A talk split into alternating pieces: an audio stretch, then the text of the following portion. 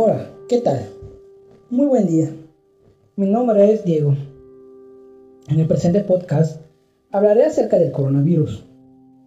Como bien se sabe, el SARS-CoV-2, o también conocido como coronavirus o COVID-19, ha provocado una pandemia mundial y ha sido provocación de millones de decesos.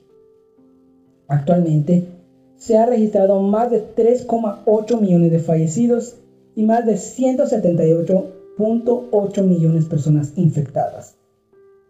De esto, el país con más casos en términos absolutos es Estados Unidos, con más de 33,5 millones de contagios y 600.2 mil fallecimientos, seguido de la India, que se ha convertido en el segundo país con más infectados a de 30 millones de diagnósticos y más de 380 mil muertos. Y también se encuentra Brasil, que roza los 18 millones de infecciones y supera el medio millón de decesos. El ritmo de los contagios y muertes a nivel global continúa descendiendo. Según el último informe epidemiológico de la Organización Mundial de la Salud, destaca que la segunda semana de junio fue la de menor incidencia, pues esto desde febrero. Los nuevos casos bajan especialmente en el sureste de Asia, con un 27% menos, y en Europa, donde el deceso es de 13%. También caen los contagios del Pacífico Occidental, con un 10%.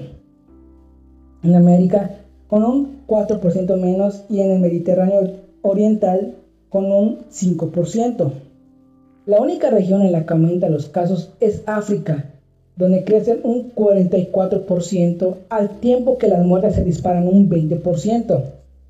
En este sentido, los fallecimientos se reducen drásticamente en Europa, con un 17% menos, y en América, donde caen un 7% a medida que en ambas regiones avanza la vacunación. Sin embargo, siguen en alza el sureste de Asia, donde se registran un 12% más de decesos. Los países que más casos nuevos registran son la India, pese a que ha caído con un 31% respecto a la semana anterior, y Brasil, que se mantiene en un ritmo de unos 450 mil contagios semanales.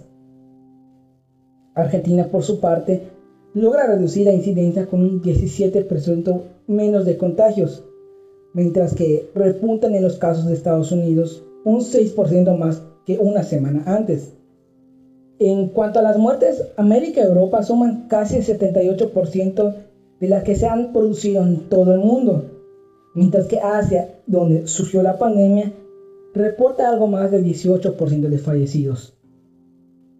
La propia Organización Mundial de la Salud estima que las cifras reales de muertes por coronavirus son dos o tres veces mayores que el recuento oficial, debido en buena parte al colapso vivido en el sistema sanitario de muchos países, ha impedido un seguimiento fiel del impacto de la enfermedad.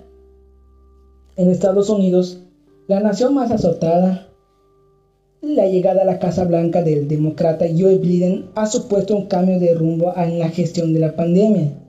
China, el país epicentro del brote, ha contenido durante meses el avance de la pandemia.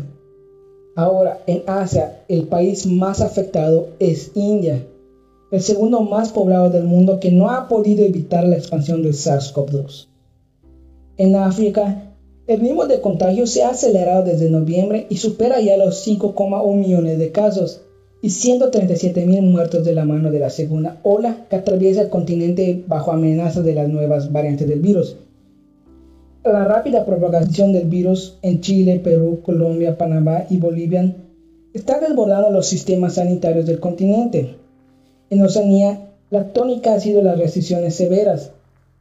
Y en Australia, que ha registrado más de 30.000 contagios y poco más de 900 muertes, se vio obligada a imponer restricciones esto en verano, tras controlar durante varios meses la expansión del coronavirus.